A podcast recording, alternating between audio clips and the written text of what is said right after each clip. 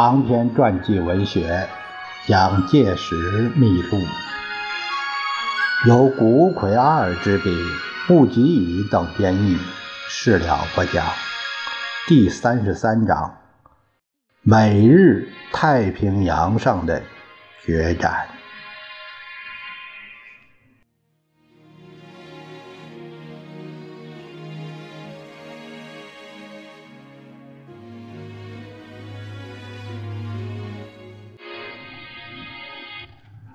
这个第三十三章啊比较长，呃，章节这一章呢比较长，小小小段落比较多，我打算分上下两部分来读。日本之所以鲁莽灭裂的以世界为敌，悍然发动战争。乃是因为其自从明治以来对大陆的侵略政策，已在中华民国四年五个月的抗日战争之下被完全打破所致。我们此次抗战，并不是要消灭日本这个国家，也并不是要消灭敌国所有的居民，而是要打破他一贯侵略的政策，这是我们唯一的目标。也是我们抗战政略的基本。到了七七事变发生，我们第一步就决定要打破敌人的蚕食政策，所以发动了当时上海的抗战，吸引了敌人的兵力南下，不许他从容不迫从东北而华北、华中、华南一步步的侵略我们。我们的第二步计划就是要打破敌人的大陆政策。要使敌人不单纯以中国为作战对象，因此我们的目的是要压迫他走向海洋方面。为了贯彻这一目的，我们一直和他们斗争了四年多的功夫。在敌国一般军阀，他们自己也经历了四年多的考虑：究竟是北进还是南进？如果南进，就不能不放弃他们的大陆政策。也就不能不和英美冲突，不能不参加世界战争，因此他想坐收其利的不参加欧战政策就要同时被打破。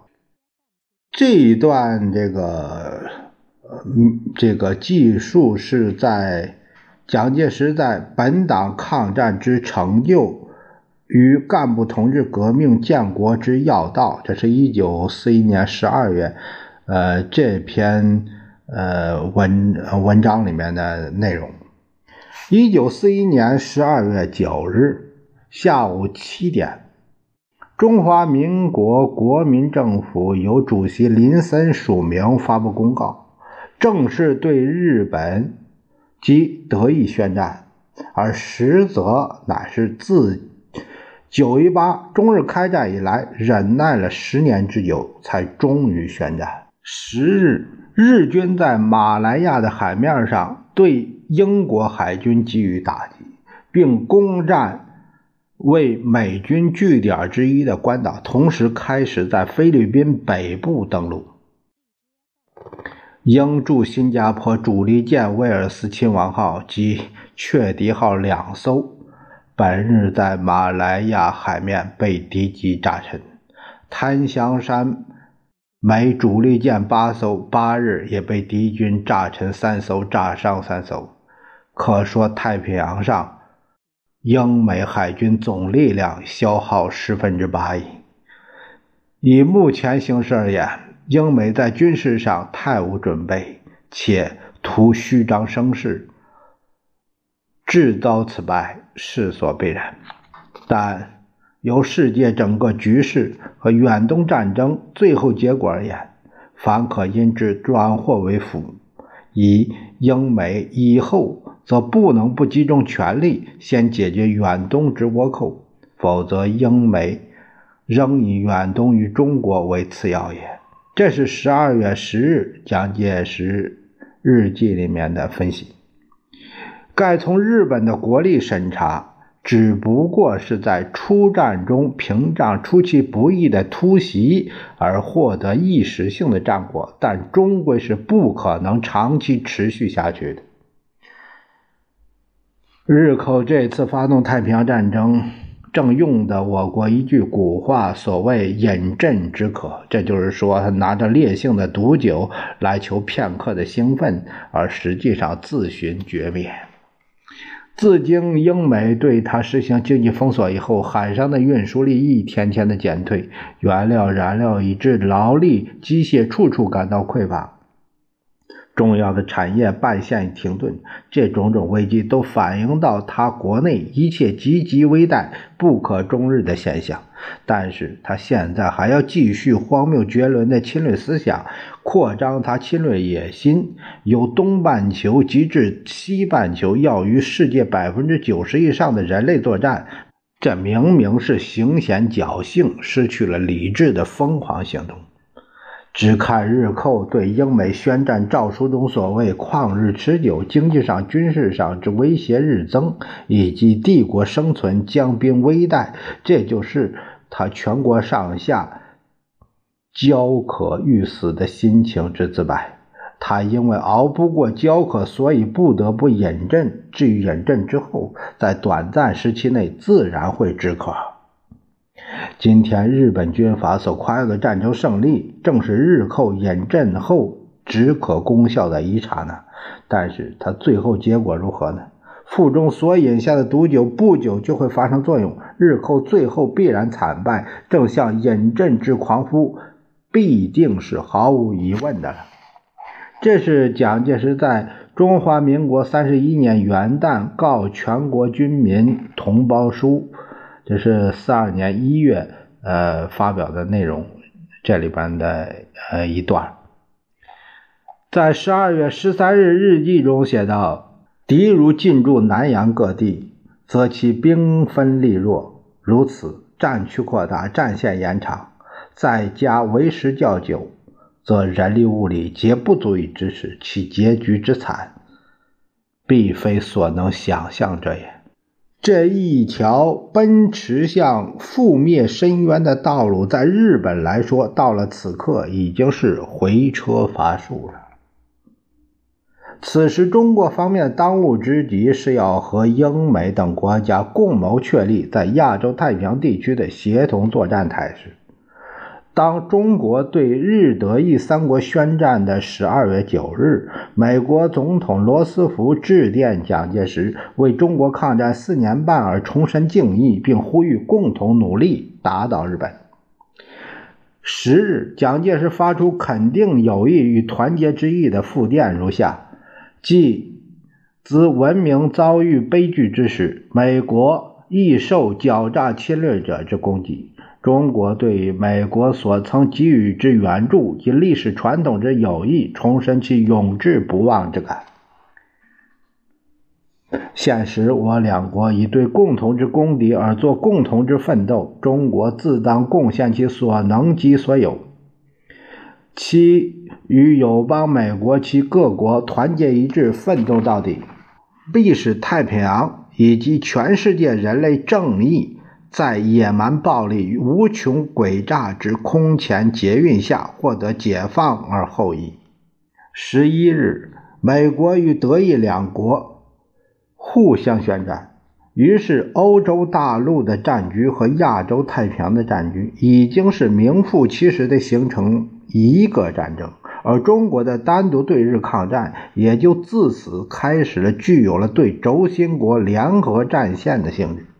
蒋介石随即致电罗斯福总统以及英国首相丘吉尔、苏联总理斯大林，提议在反轴心各国间组织某种联合军事会议。对罗斯福，并特别托由美国驻华军事代表团团长。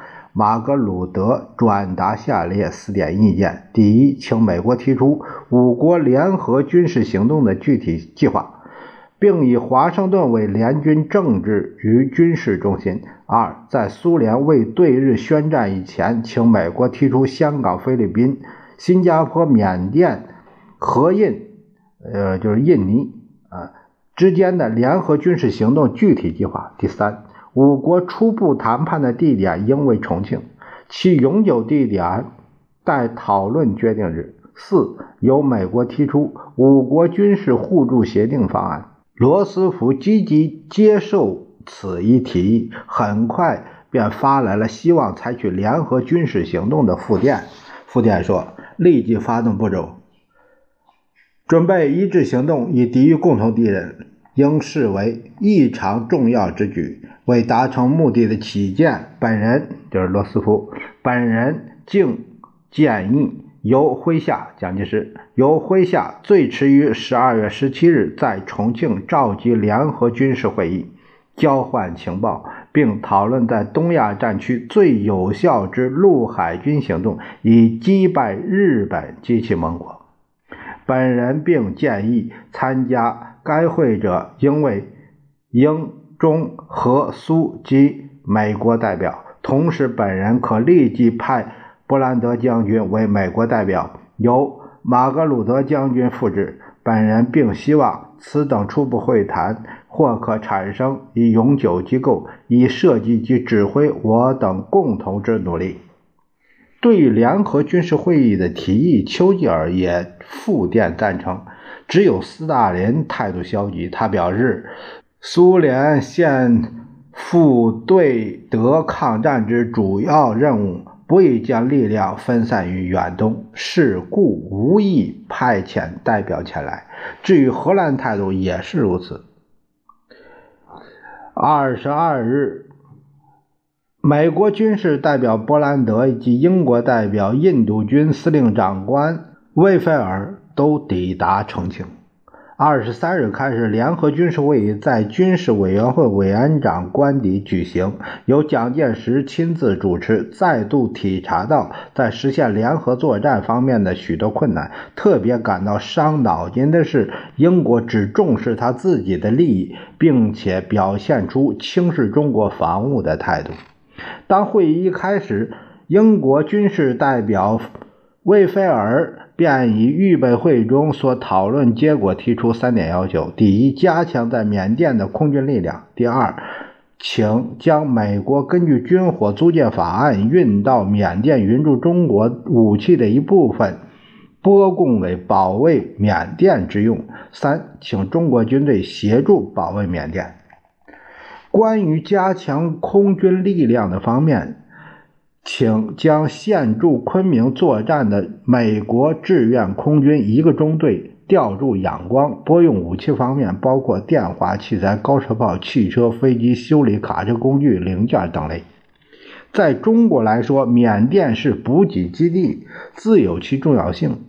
魏菲尔的三项要求固然可以理解，不过英军方面却忽略了对于在整个亚洲太平洋区域所展开的日军攻势，联军应该如何适应重大战略考虑，而只顾注意着缅甸一隅的防守问题，并希望勉强得到运往中国的租借物资，而且在仰光也已经发生。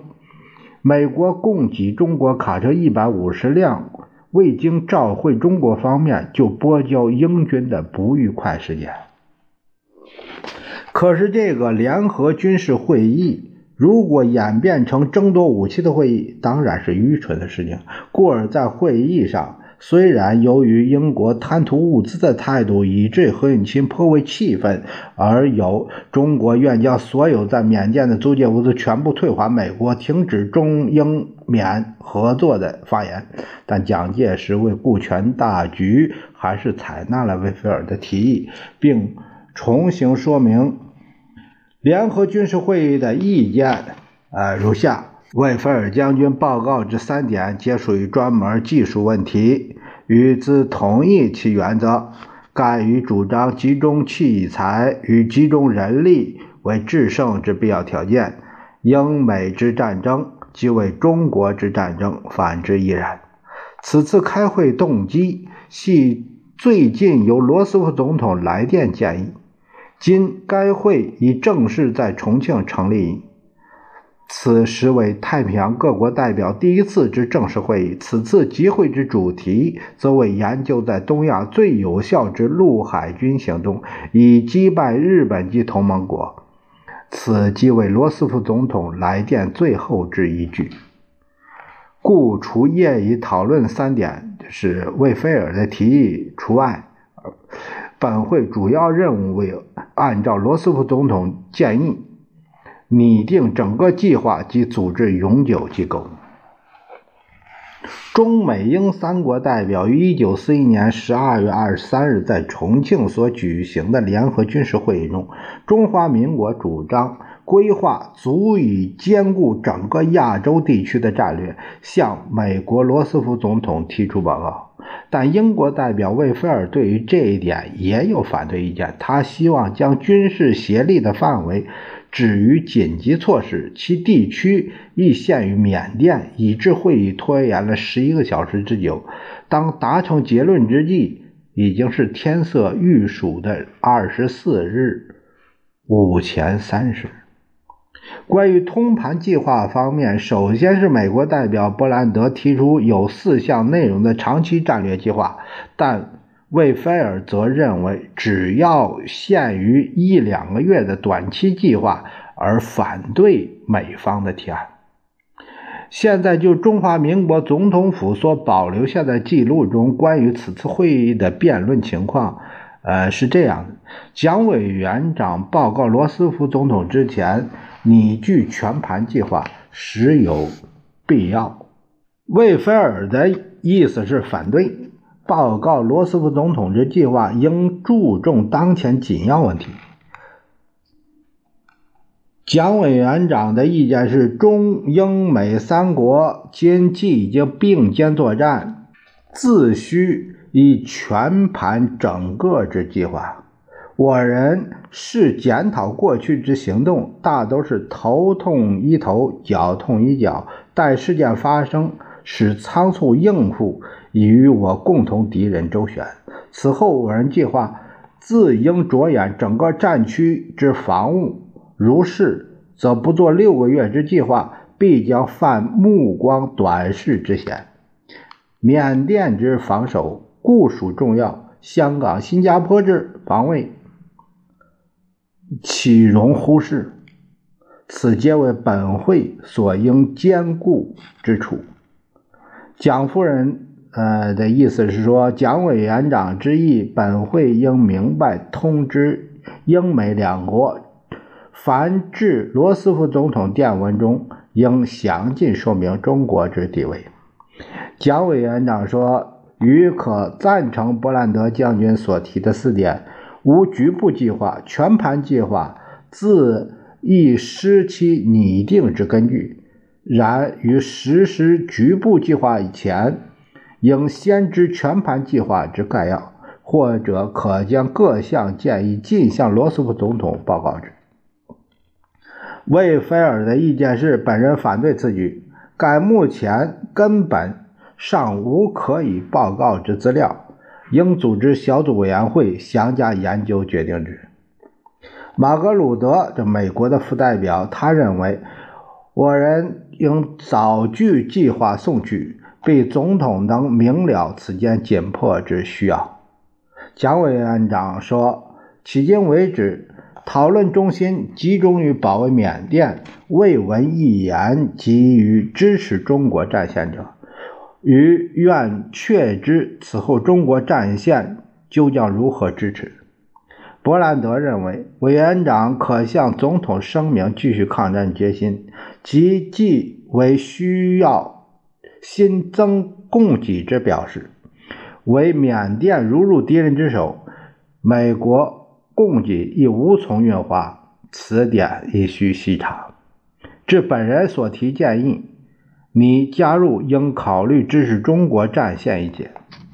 蒋委员长说，中国如不能支持其战线，全部保卫缅甸之计划已将瓦解。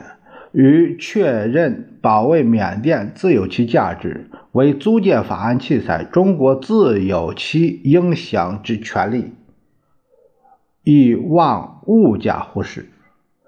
魏菲尔认为，如觉得按租借法案供给中国武器为我方所不用，而对中国国防有不利之影响，本人愿竭自有物资以为缅甸。蒋委员长说：“拨用租借法案器材，我早愿意相助的表示，所顾虑的是为以后之接济耳。总之，致罗斯福总统电中应列入支持中国战线一节。经过长时间的讨论之后，终于达成协议，将伯兰德草案修改为。远东联合军事行动初步计划六项，这是密件，向罗斯福总统报告。主要内容是：第一，仰光与缅甸和中国继续抗战关系重大，使免受敌方攻击为当前要招。目前应仅现有实力对日军发动空军攻势。二。继续与器材供给中国。三、中国军队继续对日发动军事行动，牵制日军及战线。第四，希望在美国组织之总机构能早日实现。其他的，呃，是略掉了。第二天，二十四日上午九点，蒋介石约美英军事代表同进早餐，当时向。英国为菲尔提及，中英两国不可有一国失败，因此，如果贵国需要，我国可以派遣八万人入缅作战。而魏菲尔则立即答称，如由贵国军队解放缅甸，实在是英国人的耻辱。我们只要请贵国能汇允拨借美元物资就可以了。这种语调是和前次未经中国同意就将一百五十辆卡车拨去使用态度是一样的。于是蒋介石便说出了这样一段话：“我们中国人有一句格言，人无信不立。中英两国此时可算得上患难之交，理应彼此互助互谅。运给中国的援助物资，前次像卡车。”贵国如需借用，不妨与中国商洽。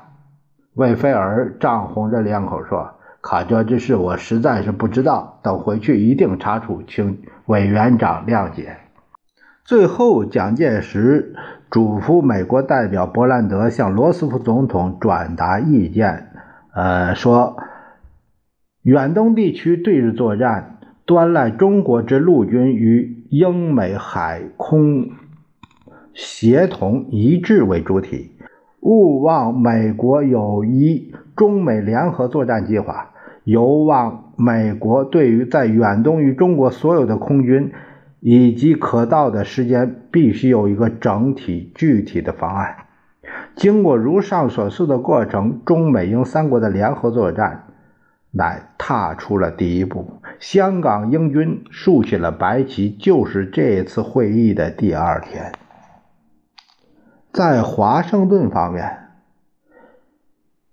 美英两国首脑罗斯福与丘吉尔自十二月二十二日起连续举行会议，制定同盟国合作体制，并拟就联合国宣言草案。一九四二年元旦。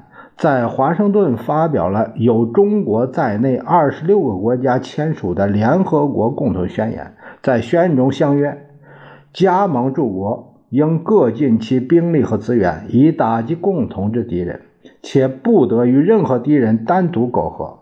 这和中国在美日战事爆发当天向美英苏三国所提议的内容是一致的。宣言是由。美英苏中四国领衔签署。当罗斯福、丘吉尔、苏联驻美大使李维诺夫、中国代表宋子文率先签署名字之后，其余的二十二国按照国名的字母顺序签字。现在的中国是在经过长期单独抗战之后，已经赢得了四强之一的国际地位。接着，在元月三日，蒋介石因罗斯福的提议，被正式推举为中国战区最高统帅，肩负起中国及泰国、越南地区联军司令总指挥的任务。我国签字与共同宣言，罗斯福总统特别对子文表示。欢迎中国列为四强之一。此言闻之，但有残黄而已。这是元月三日日记里的记载。二十六国共同宣言发表以后，中美英苏四国已成为反侵略之中心，于是我国遂列为四强之一。在自我允认中国战区最高统帅之后，越南、泰国已划入本区内，国家之声誉之地位，是为有史以来空前未有之提高，甚恐受虚名之害，能不戒惧乎哉？这是元月份反省录里边的内容。为了加强和联军的联系，蒋介石特电主在华盛顿的宋子文，要求罗斯福派遣一位可资托付的高级将领来华担任中国战区统帅部参谋长。于是，美国陆军部长史汀生。乃根据此要求，于元月十九日推荐陆军中将史迪威出任此职。史迪威曾在美国驻华大使馆担任武官有年，能通中国语文。美国除推荐其为中国战区参谋长之外，并派任为一。美国驻华军事代表二。再免中英美军队司令官，三。对华租借物资管理统治人，第四。缅甸公路监督人，第五。在华美国空军指挥官，给予了很大的职权，但却成了在后来发生不幸纠纷的因素。在这个时期，日军曾自1941年12月24日起。第三度进犯长沙，出动以阿南惟几中将所率领的第十一军，释凡超过十万人的大部队。二十四日，日军开始渡过新墙河南下。二十七日，突破在长沙北面约八十公里的汨罗江防线。面对日军之来犯。中国方面在第九战区司令长官薛岳的指挥下，以第十九罗卓英、第二十七杨森、三十王灵基即三个集团军为主力，巩固长沙防务。此时，中国军的作战计划是以小部队接触日军，引诱其深入长沙附近之后，再以主力包围歼灭。果然。日军一如预料，被诱尾追后退的中国军不舍，而于一九四二年元旦发动了对长沙的总攻击。此时，担任长沙防卫的精锐部队第十军李玉堂领导的沉着应战，阻遏敌军猛烈攻势。战至次日拂晓，部署在长沙外围待命的中国部队一致出动。自三方面对日形成包围圈，重武器喷出火焰，于是过于深入的日军立即支持不住，转而败退。敌人此次不仅要占领长沙，而且希望进一步侵占衡阳，打通粤汉铁路。现在敌人对于香港、越南、泰国等地军队的补给，都靠海上运输。将来必然遭受英美各友邦空军的威胁。如果他打通了粤汉路，就可以从朝鲜的釜山有火车抵达广州、香港，就不怕补给被切断。这是敌人最高的战略。赖薛长官以下各军师长及一般官兵，人人抱定必死决心，促使敌人始终不能窜进长沙市区一步。现在我们。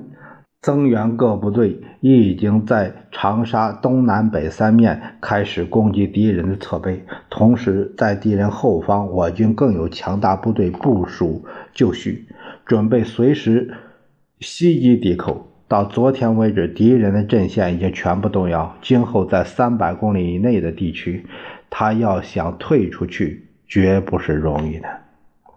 当此反侵略各国战争初期失利之时，我们在长沙方面能获得如此空前的胜利，不仅可以告慰全国民众，而且可以告慰于世界友邦。中国军对于想要脱逃的日军彻底追击，中国空军也自天空洒下了弹雨。此次长沙胜利是为七七以来最确实而得意之作。这是元月十一日蒋公他的感想。元月十五日，第三次长沙会战在中国军胜利的情况之下结束，日军的伤亡达到五万六千人之多。据日军当时发表的，战死一千四百六十二人，负伤四千零二十九人，但已为同时进攻香港所受损失的一倍以上。长沙会战是在珍珠港之后亚洲太平洋地区联军方面的最初全面胜利，也是蒋介石担任中国战区最高统帅的最初胜利。故而，英美舆论对于这个胜利纷纷赞扬。伦敦《每日电讯报》报道：“继此远东阴雾密布之中，为长沙上空之云彩，却见光辉夺目。”其后。《纽约时报》于四月二十三日刊载蒋夫人所撰的《如是我观》一文，更举出长沙会战为例，说明中国的军人魂如下：西方人往往以为中国是一个富于美术和哲学风度的民族。必不会表现战争所需要的斯巴达式尚武牺牲精神。我们的行动和事实已经证明此观念的错误。成人取义这句话，深深地铭刻在我们中国每一个国民的心中。